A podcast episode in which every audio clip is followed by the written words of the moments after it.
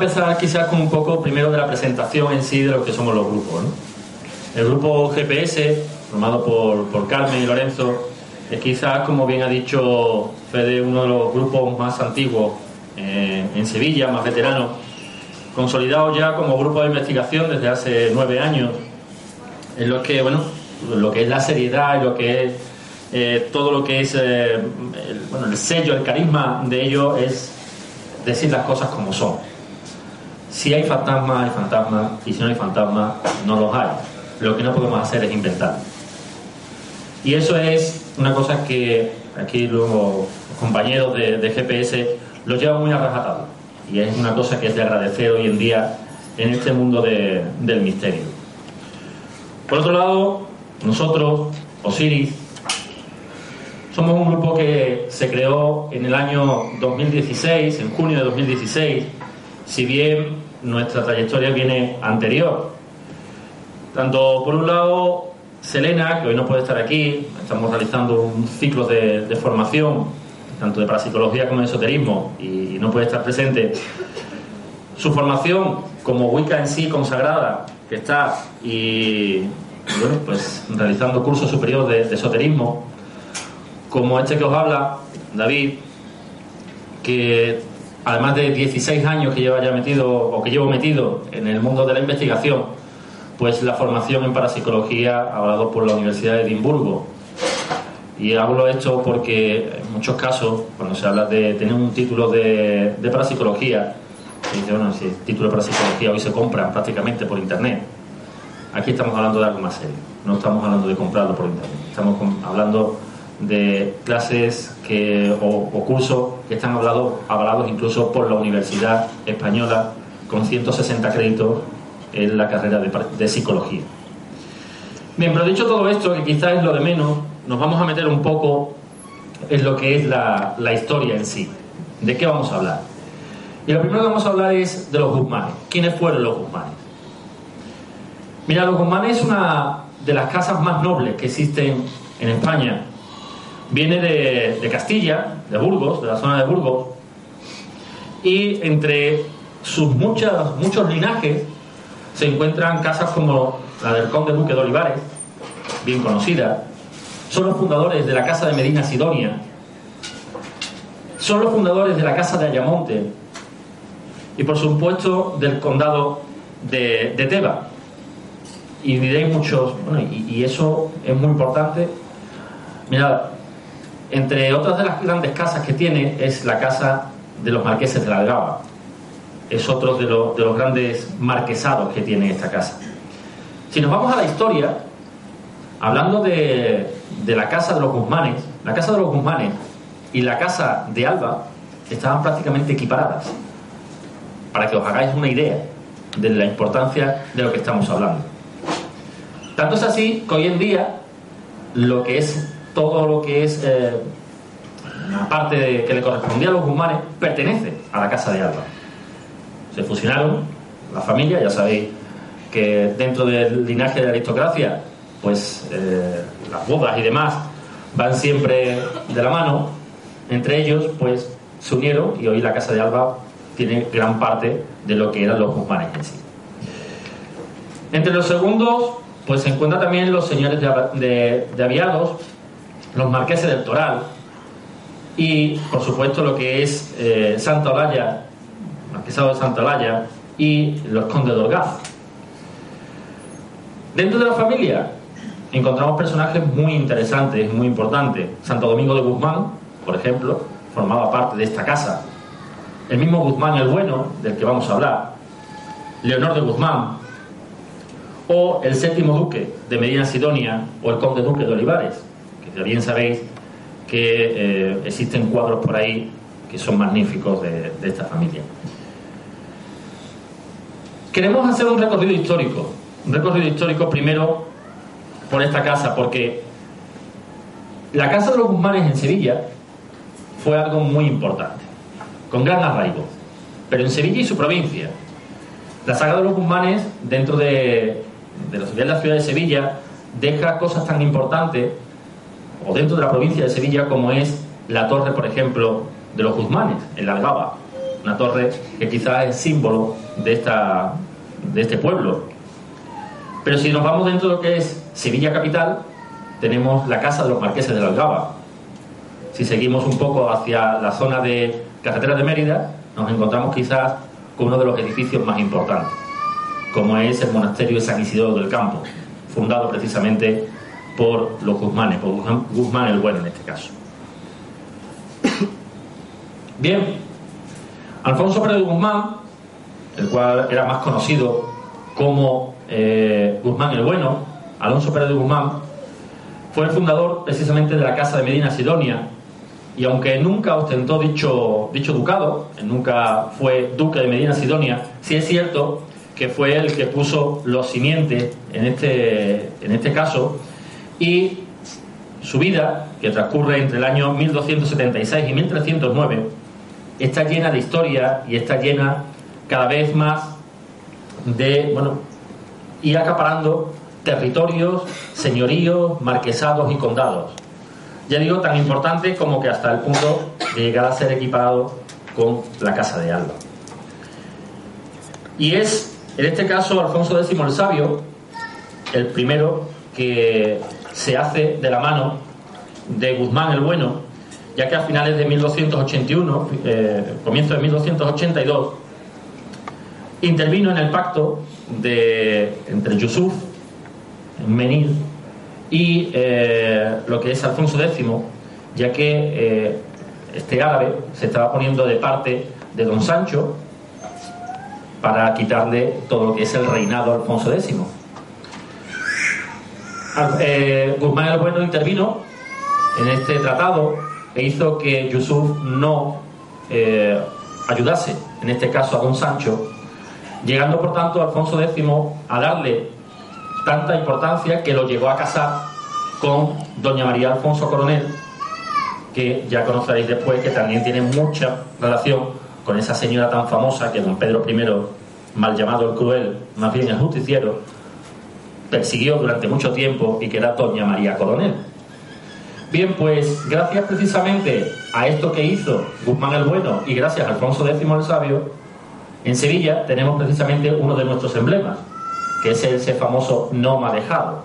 Sevilla no me ha dejado. Sevilla nunca abandonó a Alfonso X el Sabio y lo mantuvo aquí y le dio esa protección para que don Sancho no pudiera ganarle la batalla. Sancho IV, posteriormente, eh, cuando llega al reinado, Guzmán el Bueno se va. Y se va precisamente a Marruecos, donde realiza pues el acopio de una gran cantidad de fortuna, haciéndose en este caso con pues casas en Sevilla, en Largaba, en Alaraz, en Alcalá del Río, en Santiponce, en Ayamonte, en Lepe, en la, en la Redondela, se hace con medio puerto de Santa María, con el, el, Donadio de, la Ventosilla y el Alexar, que hoy en día siguen en pie y son esas fotos que tenéis ahí, esas dos masías que hay ahí, que evidentemente siguen en pie, aunque hoy en día pues ya no se emplean para lo que eran antes, que eran olivares en sí. Hoy son mesones, lugares de celebraciones en sí. Pero seguimos con la, con la historia de Guzmán el Bueno, porque en el año 1294 el propio Sancho IV recurre precisamente a Guzmán el Bueno porque Tarifa estaba siendo amenazada. Y pues, Guzmán el Bueno se mete dentro de ese castillo que veis ahí y hace una defensa férrima de lo que es el lugar. Tanto es así que en esta gesta hay dos historias muy curiosas. Una de ellas es la leyenda que veis ahora del hijo de Guzmán el Bueno y por otro lado es lo que gana Guzmán el Bueno gracias a esta hazaña que hace. Y entre ellos, los señoríos, como pueden ser el poblado de San Lucas de Barrameda, Rota, Chipiona, Trebujena. Posteriormente se hace con la, la de Conil, con Chiclana, el señorío de Vejer de la Frontera, eh, lo cual pues se cambia por Zafra, por ejemplo, que lo tenía también en suyo, o por la Falconera. Como veis, poco a poco se va haciendo con grandes condados, con grandes territorios dentro de lo que es no solamente Sevilla, sino prácticamente media Andalucía. Pero quizás los Guzmanes, cuando muere Guzmán el Bueno, que muere en Gaucín, en la serranía de Ronda, llega lo que es, por desgracia, como suele ser en todas estas grandes casas, la separación de todos sus bienes. Y es que empieza a dividirse entre todos sus sucesores, cada uno de, de sus partes. Aún así, sigue siendo el linaje más importante en la Edad Media, dentro de Andalucía y, por supuesto, en España. Sus hijos, por ejemplo, Isabel Pérez de Guzmán, es casada con Fernán Ponce de León. Su otra hija, Leonor Pérez de Guzmán, es casada con Luis de la Cerda, que quizás no suene mucho estos nombres, pero son otros de los grandes linajes que había en España. Por lo tanto, ya vais viendo un poco esa relación que tenían los Guzmanes con la alta nobleza eh, en nuestro país. Y viene la leyenda, como decía, de Guzmán el Bueno. Y es que cuando llegan a Tarifa, Guzmán el Bueno, pues se encuentra en, bueno, en una encerrona. Y es que su hijo es atrapado y, bueno, eh, Yusuf le dice que eh, si no entrega lo que es la ciudad, pues que mataría a su hijo. Y él no tiene mejor cosa que hacer, como veis ahí en esa, en esa representación, que coger su propio cuchillo y decirle, si lo vais a matar, matadlo, pero matadlo con este. Que, que más bien quiero tener un hijo, no, prefiero perder un hijo, pero no perder la honra, a tener un hijo, un hijo con deshonra.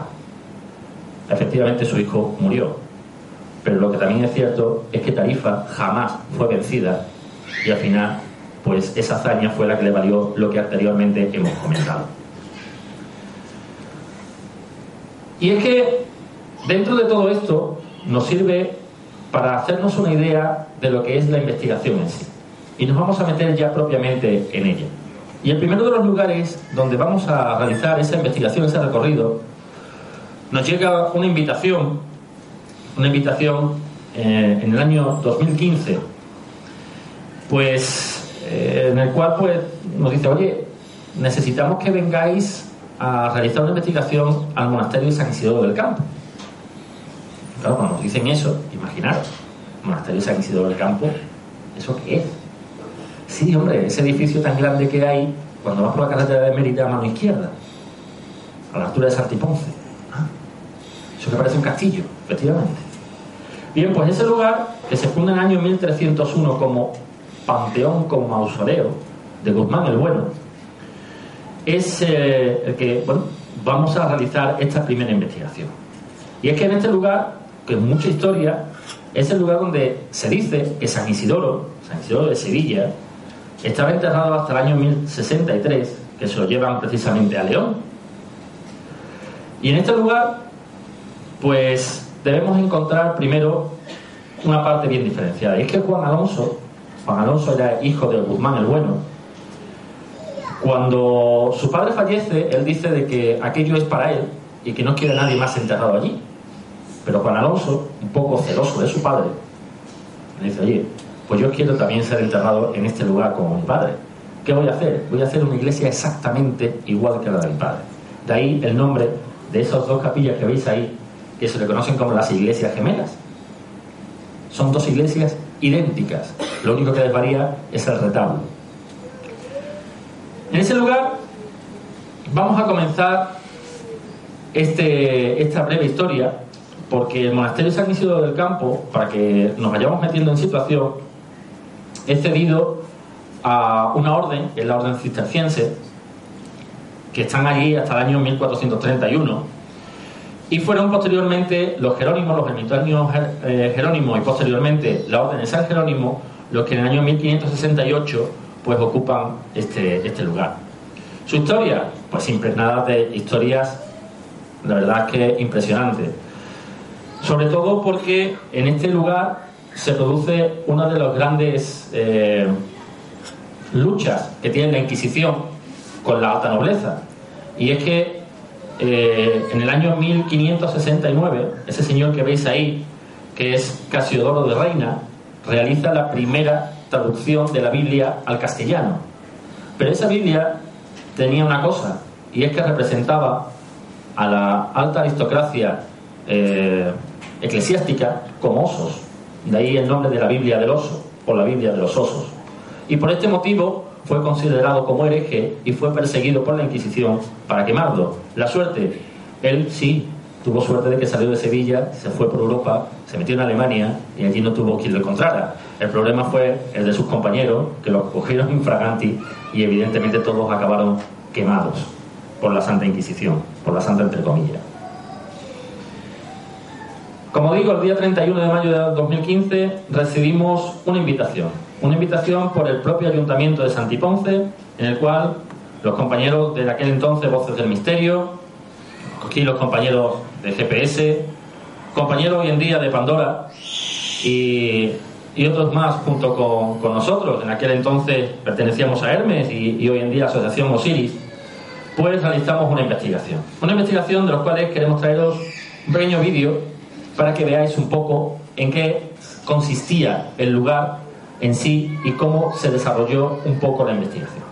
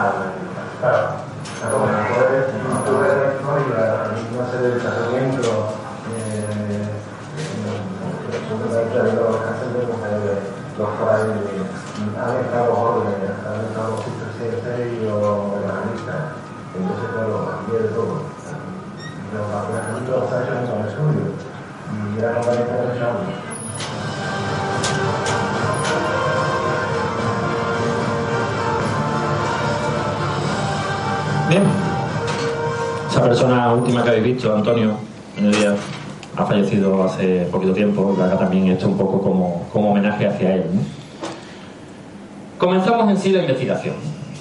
Comenzamos, comenzamos una investigación y el primer lugar en el que realizamos esta investigación, en esas dos naves góticas y unidas, como hemos dicho, que es la, la nave, una de ellas en la que se encuentran los restos de Guzmán el Bueno y de su mujer, su esposa, doña María Alonso Coronel, que es la conocida también como la capilla de Montañés, pues el retablo hecho por Martínez Montañés, y la segunda, que es la capilla de don Juan Alonso, que curiosamente es la primera, porque es la primera por donde entra, don Juan Alonso, y se encuentra aquí también la tumba de Doña Urraca. Bien, pues cuando comenzamos la investigación, lo primero que, hacemos, estamos con los, eh, las grabaciones, las mesas de sonido, estamos con los cascos puestos, compañero, en aquel entonces, pues eh, estaba con, ellos puestos, yo no tenía puesto nada y estoy escuchando de pronto unos golpes, unos golpes que parecían como si nos estuviesen llamando, como si estuviesen llamando a la puerta. Sin embargo,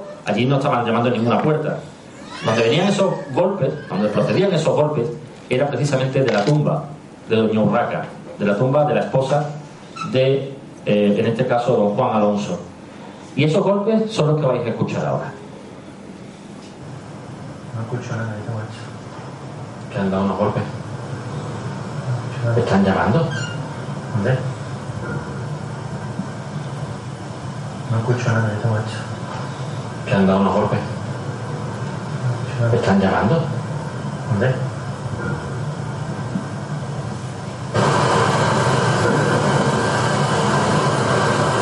Esos golpes que escucháis eran los golpes que venían, que procedían desde el interior de la tumba, en este caso de Doña Urraca. Pero claro, como es natural, lo que hace cualquier investigador es acercarte al lugar, a ver qué es lo que está pasando, no salir corriendo para otro lado, acercarte al lugar y preguntar. Oye, la persona que nos está intentando llamar la atención es usted, Doña Urraca. Y la respuesta fue clara. No. Se escucha muy susurrante, ¿vale? Pero, eh, bueno, allá tenéis. De hecho, esa es la tumba de Doña Urraca, cosa que es muy curiosa, porque si veis a los pies de ella, eh, hay otra figurita, y ahora os explicaré el por qué ese no. ¿Quién está dando golpes? ¿Es Doña Urraca?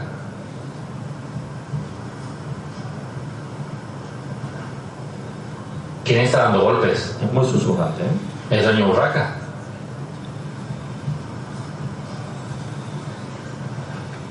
¿Es Doña Urraca?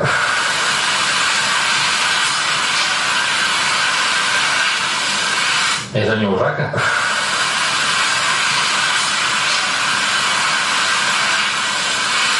¿Es Doña Urraca?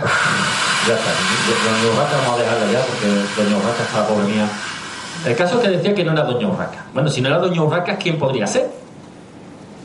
Mirad, la historia es muy curiosa porque Doña Urraca fue quemada también por la Inquisición.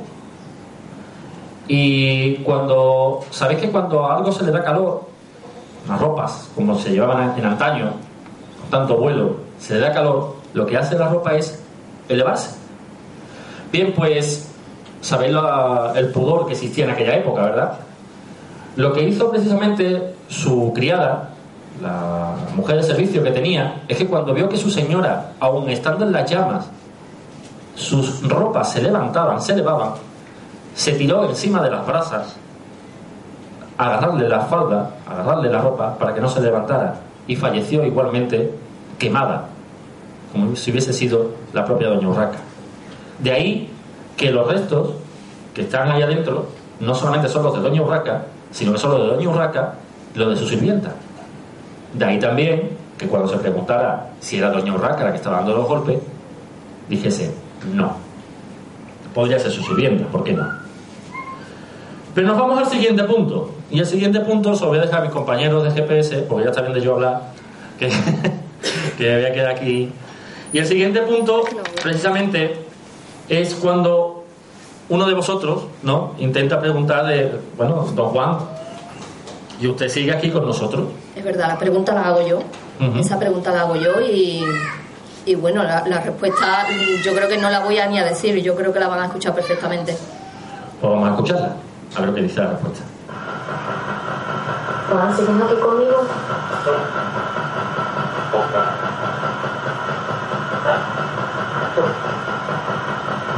Juan, ¿sigues aquí conmigo?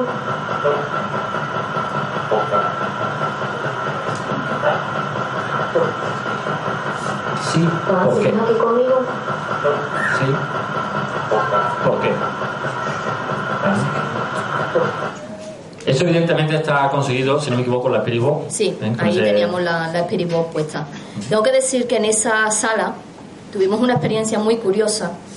Eh, yo no era la primera vez que pisaba, como, has como bien has dicho, era la primera vez que pisaba aquella, aquel monasterio y yo no sabía que había un órgano. Eh, a la entrada de- del monasterio, cuando tú entras en esa capilla, arriba del todo, en la parte derecha, es que soy disléxica y tengo que mirarme la mano. En la parte de arriba hay un órgano antiguo que, según nos contaron, estaba estropeado, no le funcionaba. Eh, resulta que estando nos hicieron grupos, nos pusimos por grupos y al entrar yo en esa sala con Loren, escucho un órgano. Venía, venía el El seguridad. seguridad venía con nosotros Venía para seguridad dejarnos en cada sala. Y le dije yo, estoy escuchando un órgano. Se me queda el seguridad mirando y me dice, ¿tú lo escuchas? Digo, yo sí, perfectamente. Loren, ¿tú lo has escuchado? Dice, yo no. Digo, pues yo lo escucho, es que lo sigo escuchando. Y me dice el seguridad, pues bueno, ya hay otra persona que lo ha escuchado. Dice, porque yo muchas noches cuando hago la ronda escucho el órgano tocar. Dice, mira dónde está, está allá arriba. Y le faltan teclas, vamos, que está estropeado y no funciona. Y está desmontado entero, vamos. Exacto, nos dijo que estaban huecos los tubos y que no, no podían sonar. Y, y yo lo escuché perfectamente. Bien, pues continuamos con la investigación, porque ahí no se va a quedar, evidentemente, no nos vamos a quedar solamente en, en los, en los templos. ¿no? Hay otro lugar muy interesante, como son las sacristías, que es, está basado, hoy en día, está basada en las palabras de San Carlos Borromeo. Y es que San Carlos Borromeo hizo un poco de reestructuración dentro de lo que es la iglesia y dijo que las sacristías tendrían que ser amplias y sobre todo alargadas, extendidas. Bien, pues evidentemente esa sacristía, que hoy en día la vemos como la vemos, ocupó parte de lo que era la sala capitular y lo que eran los dormitorios de los cistercienses.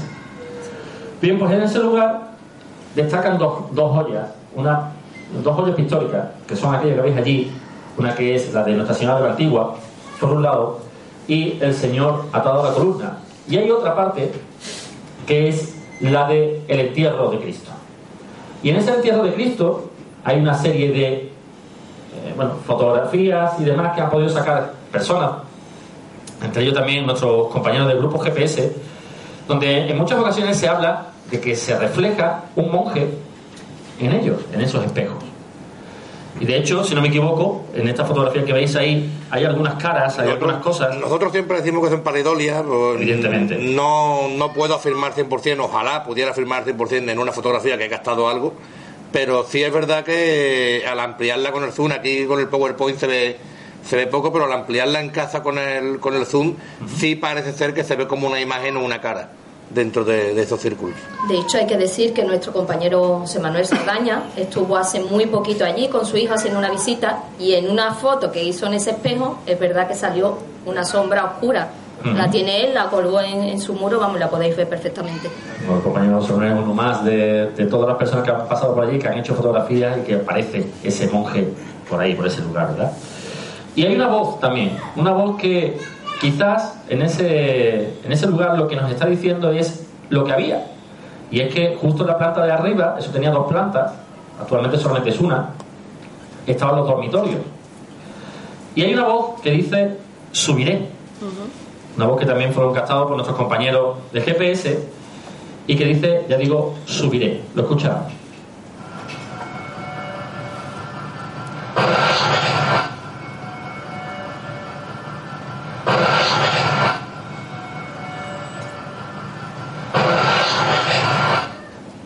Subiré. Bien, estaba diciendo que iban a subir a sus aposentos, ¿verdad? Quizás. Bien, pues pasamos a la siguiente estancia, la sala capitular, una capilla pequeñita que veis, eh, la que veis allí al fondo a la izquierda. Bien, pues esa sala capitular, una sala eh, que es eh, el lugar donde además estaban esos dormitorios comunes de los cistercienses, pues la historia es muy, muy curiosa porque evidentemente cuando se hizo esto Martínez Montañés no era tan, conocido.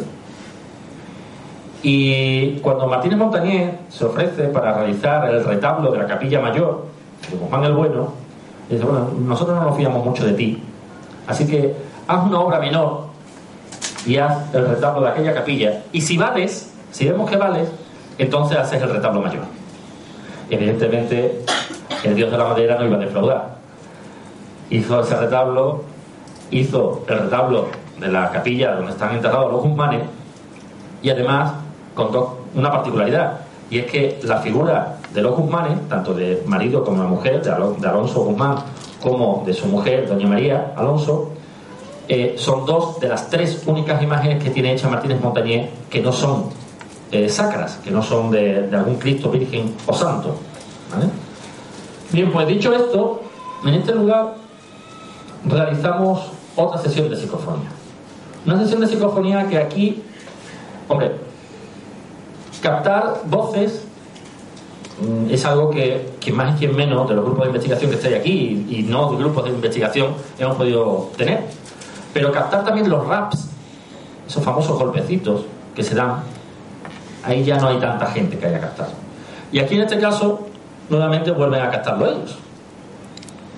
Fue, fue una noche movidita, la verdad es que, es que creo que ha sido de, de los lugares que, que más resultados hemos obtenido y sobre todo en raps, Sí. es verdad. en golpes. Bien, pues además de esos golpes en la rápida que hemos escuchado antes, se escuchan también estos que son clarísimos. Hay que decir, esos golpes, estos golpes, el de la lápida sí, pero aquí si no me equivoco no se estaba No, escuchando. no, no lo escuchamos, No, no, no. lo escuchamos, lo escuchamos en casa cuando empezamos a analizar.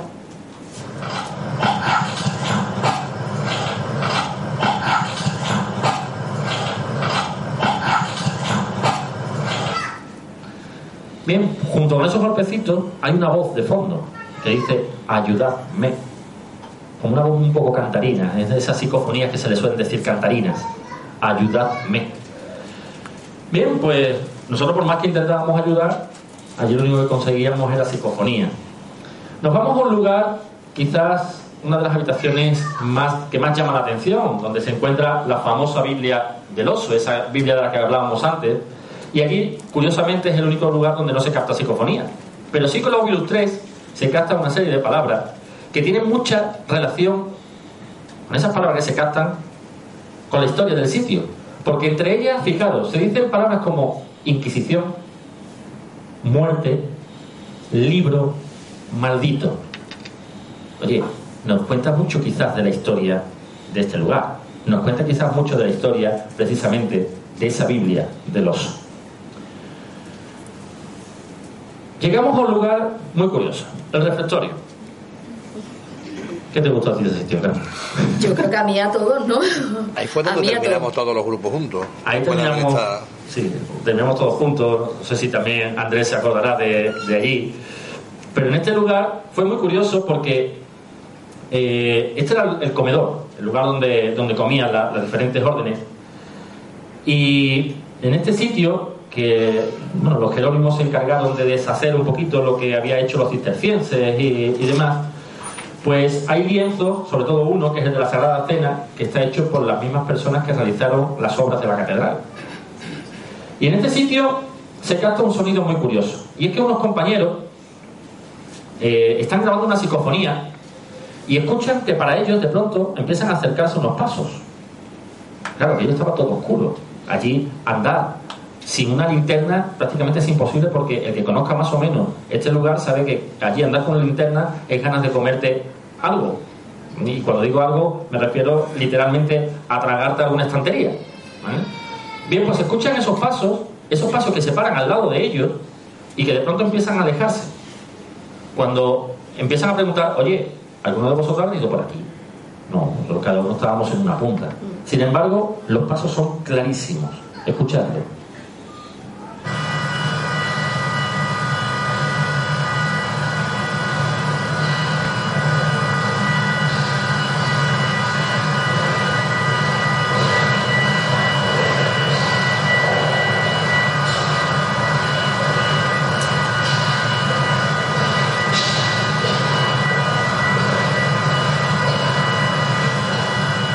Se para, parece observar algo y a ir.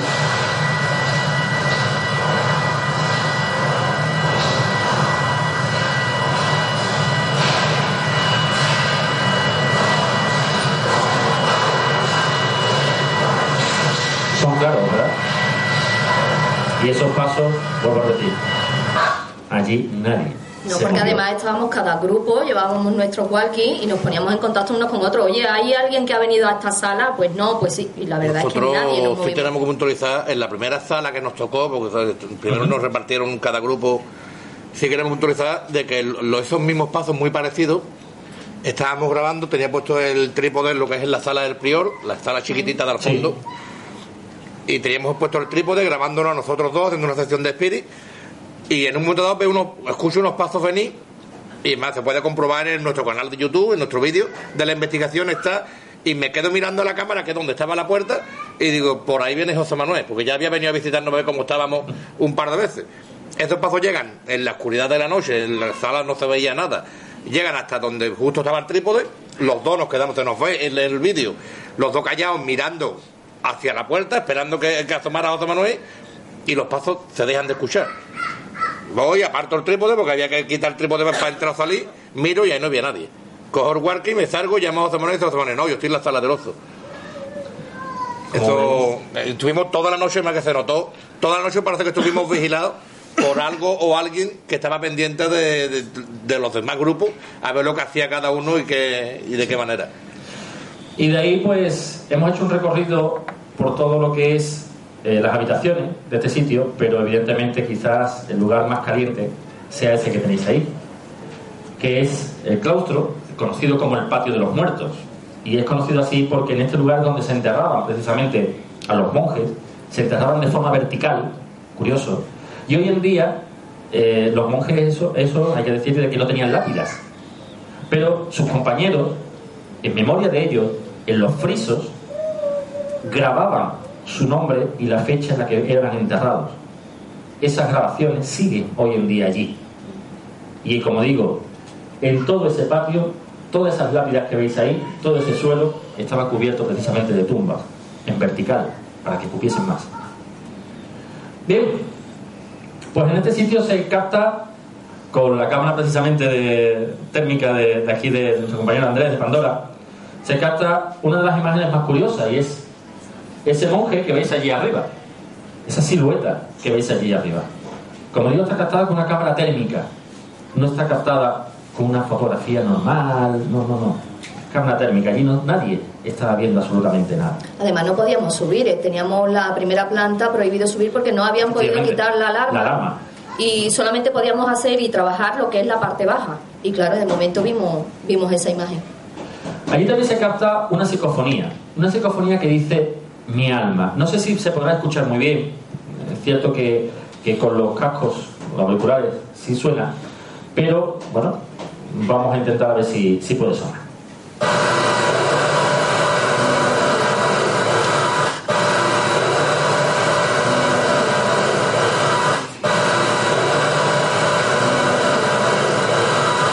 Mi alma. Y es que, evidentemente, allí no solamente podrían estar las almas, llamado de alguna forma, de estos monjes, sino que también puede ser que, al igual que en estos, estos monjes, en el patio de la cárcel, el patio que está justo al lado, pues algunos de los que estaban allí se pudieran manifestar de alguna forma. Y es que ese patio pertenecía a la antigua cárcel de mujeres que fue durante la guerra civil. Y allí tuvimos quizá eh, bueno, la psicofonía que más nos puso los vellos de punta a todos, porque por un momento escuchamos como un golpe, como un algo, que nos llamó la atención a todos, que nos pusimos por, por el walkie, nos pusimos en contacto unos con otros, a ver quién había sido, nadie había sido, y cuando escuchamos la grabación se escuchó esto que vais a escuchar ahora. Yo digo, para mí, que es como si fuese una pelea de mujeres en un corredor de una cárcel. Igual, escuchad.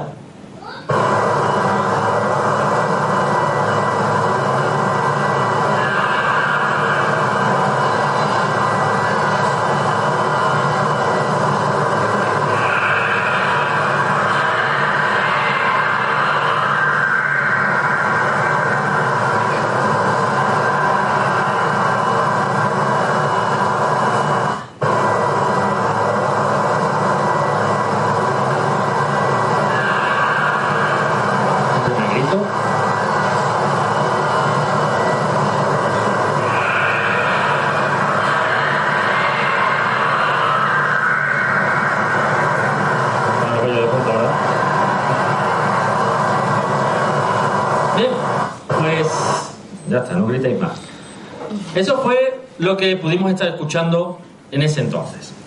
Pero hace poquitas fechas, hace poquitas semanas, pasamos al segundo de los edificios, vamos un poquito más rápido porque si no nos comemos el tiempo, y es el Palacio de los Marqueses de la Algaba. Este lugar que, para que el que no se sitúe, se encuentra justo detrás de la iglesia de Omnium Santorum, en la calle Feria, mercado de la calle Feria, iglesia de Omnium Santorum, justo detrás, se encuentra esto que en el año 1474 es creado o es eh, mandado a construir por Juan de Guzmán y Torres, que fue el primer señor de Algaba.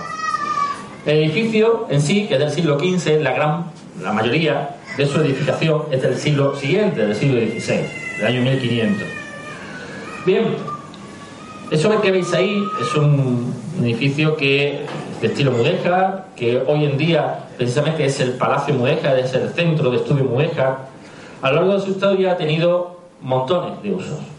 En el siglo XIX el edificio, por ejemplo, entró en un periodo de decadencia y fue destinado, entre otras cosas, entre el año 1844 y 1861, su planta baja al teatro, el que era conocido como el Teatro eh, Hércules o Teatro de la Feria. Tenía un aforo de 300 personas. Podéis hacer una idea más o menos de cómo era o cómo es el patio. Posteriormente fue una casa de vecinos, después fue cine de verano. Finalmente, en el año 1998 hasta el año 2002, albergó en su interior, o alberga actualmente en su interior, lo que es la sede de participación ciudadana y lo que es el centro Mudéjar, como digo.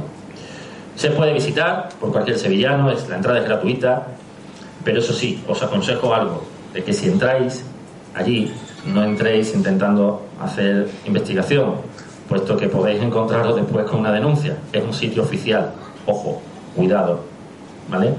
Las investigaciones no todas valen, no todas valen. ¿Mm? Bien, continuamos. La portada que veis ahí, quizás de lo que más llama la atención y sobre todo una torre que no sale en la fotografía, está, está al lado, que recuerda mucho precisamente a esa torre que visteis al principio de la proyección, que era la torre de los marqueses de la Algaba, que se encontraba en la Algaba, la torre de, los Guzmanes.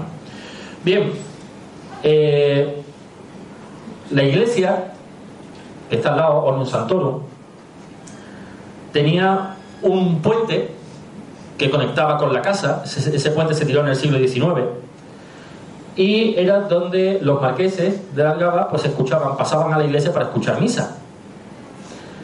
En el interior de la iglesia de Ornum Santorum, como veis ahí, es donde se encuentra el mausoleo, donde se encuentra supuestamente enterrado, y digo supuestamente, enterrados los marqueses de la Algaba. Y digo supuestamente, no por nada, sino porque los restos no están allí. Los restos desaparecieron en el incendio del 19 de julio del año 1936. Y evidentemente lo que se encuentra allí solamente son pues, la figura que además está hecho por uno de los mejores tallistas de la época, que era Lorenzo Mercadante de Bretaña, el hombre de las tres mentiras, que no ni se llamaba Lorenzo, ni era mercader, y mucho menos era de la Bretaña. Pero bueno, en aquella época ya se sabe. Se llamaba al hombre como mejor podía ser. Algo muy curioso, por ejemplo, ese perro que veis último está a los pies justo del marqués de la Algaba y es un símbolo, es el símbolo precisamente de la lealtad. Ese símbolo lo tiene el marqués justo a sus pies. Bien, pues comenzamos la investigación en el, en el palacio y el primero que se lleva la gran sorpresa es aquí mi amigo Lorenzo, porque eh, se pide permiso para grabar la proyección que hay al principio sobre la historia del lugar. ¿Y qué te pasa, Lorenzo? Está después, creo, la fotografía, ¿no? Está la- después la que fotografía, después viene la fotografía, pero la historia es curiosa. ¿eh? Pongo, bueno, pues pongo el trípode para grabar lo que es la, la historia, que se podrá ver cuando colguemos la investigación también en nuestro canal de YouTube. Y por el rabillo del ojo estaba a oscuro, en una sala con una proyección. Pero por el rabillo del ojo veo que se mueve algo. Cuando bajo la vista, uno de los es una mesa redonda, con puede haber unos 18 o 20 18, sillas. 20, sí. Y una se me había girado mirando hacia la puerta de afuera. Ahora me quedo mirándola. Tú estabas arriba, estaba yo solo abajo grabando lo que es la- el vídeo de, presentación. Doy la vuelta, cojo la silla, la pongo derecha, la miro, la separo, silla de ruedas, como esta, es negra, de cuero, y veo que la silla está perfecta, que no, que no le pasa nada. Me vuelvo y tal como llego al trípode, la miro y se ha vuelto, en el tiempo que yo he dado tres pasos para atrás, la silla se ha vuelto a girar otra vez mirando para la puerta. Digo, mira, pues si no quieres mirar para acá, no voy a ser yo el que te obligue, vino estando solo contigo. se quedó así, se quedó. Y además hay una foto, creo que después Sí, está, después, al final está la fotografía. está muy, muy curioso porque más se volvió, en, creo que tardó tres pasos míos. Un segundo y medio, dos segundos, vamos. Imaginaros, allí empieza lo divertido. Pero lo divertido también empieza cuando empezamos con las grabaciones psicofónicas, que es además lo que más nos gusta hoy en día, ¿verdad? Y la primera de ellas, en la primera planta, hay un, lugar que está destinado a lo que son eh, exposiciones, un lugar que además lo que tiene son restos que se han encontrado en, en patios y demás, y la disposición de la cual sería eh, un palacio hoy en día, ¿no? Bien, pues ahí realizamos la primera pregunta. ¿Hay alguien en este lugar? La respuesta fue contundente. Tú nos oyes. Escuchad. ¿Hay alguien en este lugar?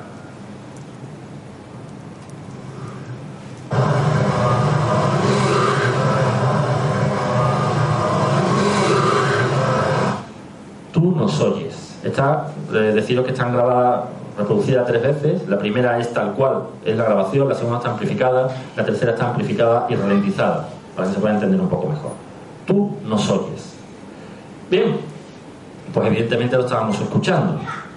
Porque lo siguiente que se nos ocurre hacer allí en este sitio, como somos así, es que eh, la segunda psicofonía la canta eh, el compañero Lorenzo, y es una mujer, o parece una mujer, que es curioso porque ellos cuando me lo, cuando me lo dicen, dicen, hay algo que dice no sé el qué, y dice, de aquí.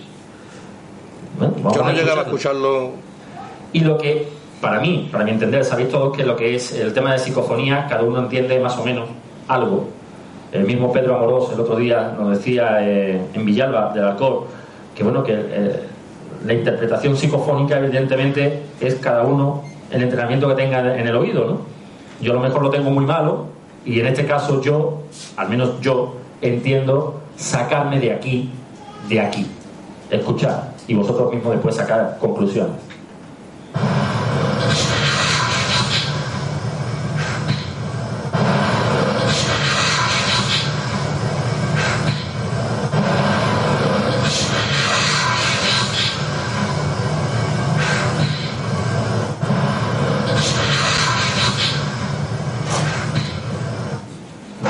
Entiendo sacarme de aquí, aquí. Como digo, la interpretación de lo que es una psicofonía, evidentemente, no voy a ser yo quien dé una clase de psicofonía, y mucho menos teniendo a grandes maestros como Pedro Amorós, que me podría dar 50 millones de vueltas y que él mismo nos decía el otro día en Villalba, ya digo, que la interpretación psicofónica es muy relativa y que cada uno, dependiendo del entrenamiento que tenga de su oído, pues la puede escuchar de una forma o de otra. Bien, pues continuamos con la, con la investigación y nos vamos a otra pregunta. Y es que los trabajadores de este lugar hablan, nos preguntan, en ese momento estaban con nosotros, algunos de ellos, y nos dicen, oye, ¿usted había apagado la luz de esta estantería que está aquí? No, porque voy a una luz. ¿Seguro? Dije, que no, es que esa luz estaba encendida. Y es cierto que era la única que estaba apagada de todas. Y esa es la estantería donde estaba, eh, ya digo, como estaba, como era en su momento el palacio. Bien, pues cuando se graba la psicofonía en este sitio, se escucha una voz que dice, véanlo, ven. Es curioso, porque se apaga, ya digo, el lugar donde estaba la fotografía de cómo era el palacio. Y lo que nos dice esa voz es véanlo, ven.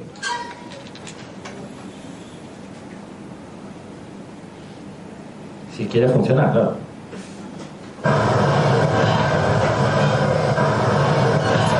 Esta es la que dio fallo, ¿no?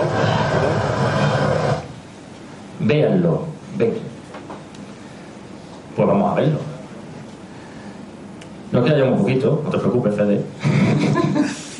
Yo es que soy como Fran Contreras. Yo- Bien, pues nos podemos plantear, por supuesto, la gran pregunta. ¿Es aquel fantasma que está allí, aquella entidad que esté allí, aquel ente que esté allí, aquella energía que esté allí, llamémoslo cada uno como queramos? A mí me gusta siempre llamarlo energía, no sabemos nunca lo que es. ¿Es de la familia de los Guzmán? Lo preguntamos. ¿Pertenece a la familia de los Guzmán? Y la respuesta también fue muy clara. hay una voz susurrante primero que dice sí. Y después pregunta, ¿quién? Escuchad. ¿Perteneces a la familia de los romanos?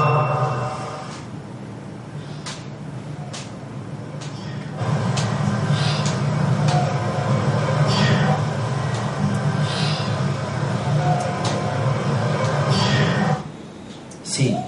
¿Quién? Creo que es bastante clara. Bueno, pues seguimos y nos vamos a otra sala, otra sala que después eh, Lorenzo y yo nos quedamos solos. Eh, despedimos al resto de acompañantes que teníamos allí, preferimos quedarnos solos.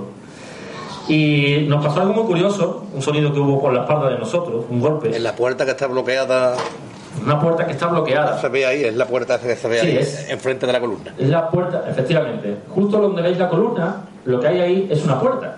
Y esa puerta está bloqueada, no se puede pasar por ahí, si no lo, lo único que te haría es, es pasar por encima de la columna, ¿no? Y por delante tiene un macetero de los grandes. Efectivamente. Bueno, pues hubo como que alguien quería entrar. Alguien quería entrar y no podía. Sin embargo, son cristales. Estaríamos viéndolo. Nadie veía absolutamente nada. Bien, pues al preguntar por el nombre de algunas de aquellas entidades que había por allí, allí hay una serie de lápidas y, y demás, hay una voz también susurrante que parece decirnos piedad. ¿Es el nombre o simplemente pedía piedad? No lo sabemos, pero es lo que dice. Perdón, le he dado a avanzar. Eso me pasa por correr tantas veces. ¿eh? Es que no puede ser. La voz, que dice piedad. ¿Cómo te llamas?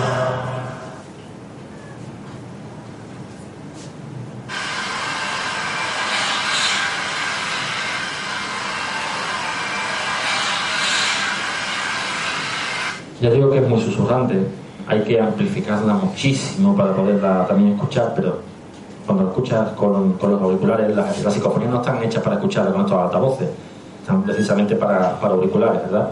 Dice esa piedad. Bien, pues vamos con, con las últimas, y es una voz que cuando pregunto si alguna de aquellas lápidas, precisamente esas que veis ahí, pertenece a alguna de aquellas entidades que están allí, hay una voz que dice, por favor, sí, mírala, escuchad. ¿Alguna de estas lápidas es tuya?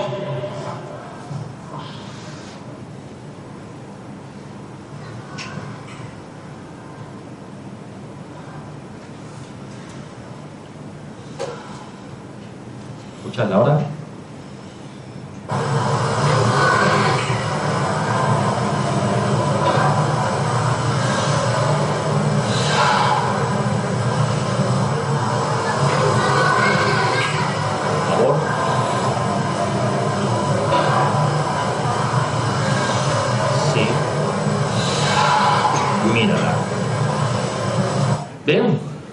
Por mucho que mirábamos, no le encontrábamos relación con la casa, porque no tenía nada que ver. Venían de otros lugares, de otros edificios principales de Sevilla, y que no tenían nada que ver con la casa. Bueno, y decimos, bueno, vamos a realizar, para finalizar, una sesión de Spirit en este lugar. Señalar que durante esa sesión de, de Spirit, pues cuando nos pasa lo de la puerta, hay una voz que se mete por medio, no es, no proviene de la Spirit, hay que decirlo, no proviene de la Spirit. Y cuando la escuchamos, esa voz parece decirnos no. Escuchadlo porque se entremete por medio. ¿eh? Escuchadlo. ¿Podrías volver a dar ese golpe de antes?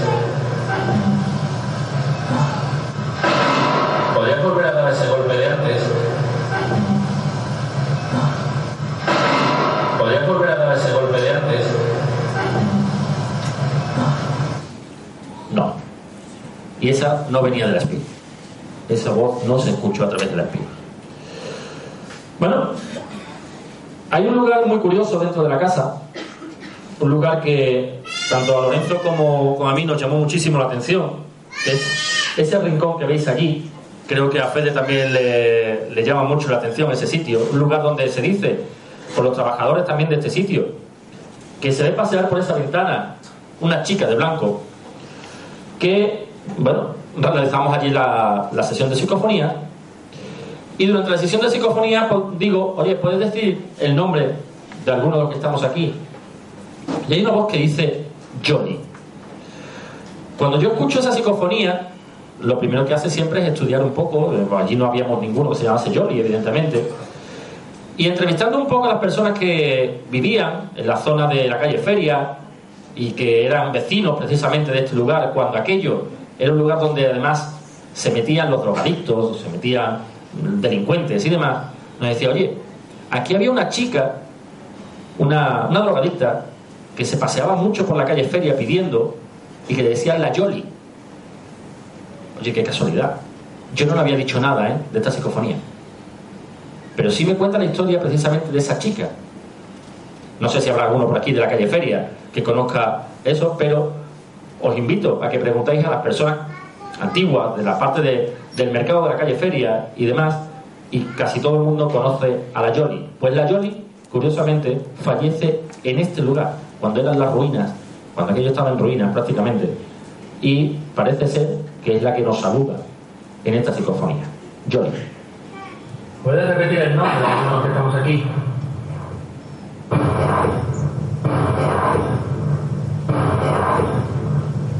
Jolly.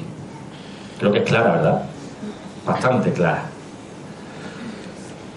Bien, vamos a la, a la última quizás de la psicofonía que tenemos aquí. Y es que eh, en este nuestro compañero Lorenzo pues tiene una experiencia muy curiosa en este Ahí en, eh, en esta puerta iba andando, iba haciendo lo que es un recorrido con la cámara grabando, haciendo recorrido de todo el perímetro. Y veo en, a través de esa puerta marrón, a lo que es a través del cristal, veo un- la silueta de una mujer con el pelo largo pasar, tal como lo estáis viendo ahí, pasaría de derecha a izquierda. Cuando la, veo pasar, bueno, bueno, puede ser que haya más, haya más estancias y que haya alguien en, en, en otra sala. Al cabo de ya había anochecido, ya estábamos con el seguridad a punto de cerrar, dimos una vuelta y al pasar me acordé. Y le digo, oye, perdona, a, esta sala que es lo que hay, dice, no, esto está cerrado. Digo, pero ahí hay alguien, dice, no. Y ahí hay alguien algunos días entre semanas que viene alguna chavala, da unos cursos, pero vamos, hoy no está, hoy no, no hay nadie. Digo, ¿es posible que haya visto una imagen pasar de derecha a izquierda? Y "Eso ya es menos posible todavía porque justo donde termina la, la puerta hay un muro de separación de lo que es de, de la casa. Dice, para allá, para la izquierda es imposible que haya pasado alguien. Y eso tengo que revisar vídeo porque tiene que estar hasta grabado porque yo iba con la cámara grabando en la mano. vamos. Además, otra cosa muy curiosa es que donde lo ves también es justo una ventana que hay aquí y no hay balcón. O sea que si era alguien pasando, era alguien que iba flotando. Aparte que estamos hablando de una altura de un primero. Sí, una Es primera imposible. planta de las antiguas, no una primera planta de lo de ahora. Es imposible que alguien hubiera ido por la calle a esa altura andando, vamos. Imposible. Bien, pues aquí queríamos saber quién era esa mujer. Ah, Ya que dice eso, ¿no? vamos a ver quién es esa mujer, ¿no? Y escuchar porque habíamos puesto el rempo a ver si aquello funcionaba. Aquello no, no hacía señal ninguna. Sabéis que el, el rempo también tiene un sensor de temperatura. Ni siquiera el sensor hacía señal ninguna. Y en medio de la conversación entre él y yo, hay una voz que se escucha y dice, dejadlo, como diciendo, anda, ido ya, porque ya, ya está bien. Escuchadlo porque es muy curioso.